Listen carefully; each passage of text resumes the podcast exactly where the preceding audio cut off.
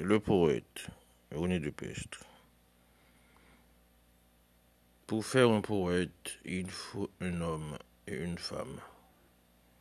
Une femme et un homme. Et puis un flamboyant en fleurs. Mais le flamboyant peut suffire si l'homme et la femme tardent trop à fêter le produit du sang.